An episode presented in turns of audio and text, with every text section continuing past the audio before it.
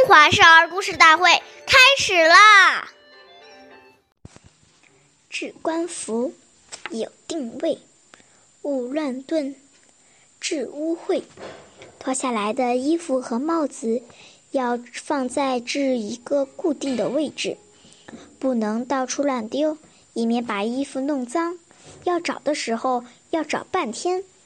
岁月易流逝，故事永流传。大家好。我是中华少儿故事大会今日讲述人许楚曼，我来自小季鸡喇叭少儿口才钢琴艺校。我今天给大家讲的故事是《大诗人张九龄》第二十九集。张九龄是唐朝著名的诗人，也是一位优秀的政治家。张智霖容貌清秀，平时总是衣帽整洁，走在路上总显得风度潇洒，与众不同。总能赢得路人的目光，并且每当朝营最最重要的会时，在众人中间也是很显明的。连皇帝对他的举止都赞赏不已。凡是张九龄在，那里的气氛就会格外愉快，大家都乐意与他这位衣帽整洁而且又有风度的人在一起说笑。玩乐和探讨学问，张九龄的注意，张张九龄的重注仪表给他带来了好人缘。下面有请故事大会导师王老师为我们解析这段小故事，掌声有请。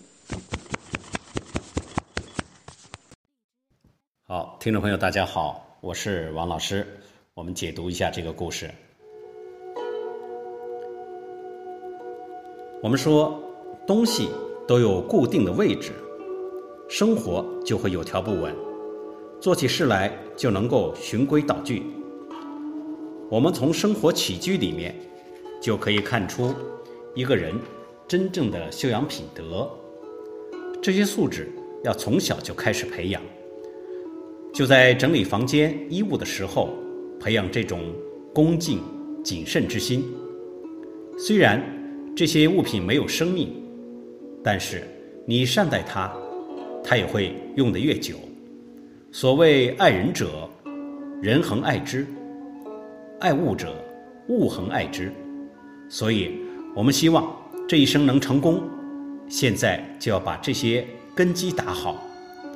大处着眼，小处着手，养成良好的生活习惯，是成功的一半。好，感谢您的收听，我们下期节目再会。我是王老师。想参与讲故事的同学，请关注我们的微信号“微库全拼八六六九幺二五九”。